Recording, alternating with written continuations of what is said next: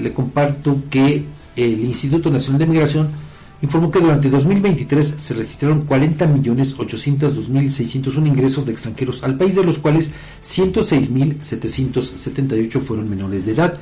A través de un comunicado indicó que del total de infantes que entraron al país, 76.464 tenían menos de 11 años y 30.314 contaban con entre 12 y 17 años. También señaló que desde eh, el 1 de enero hasta diciembre, elementos del instituto junto con los del grupo Beta recuperaron 61 cuerpos de migrantes que intentaron cruzar el río Bravo, así como sierras, el desierto o los que cayeron de algún tren.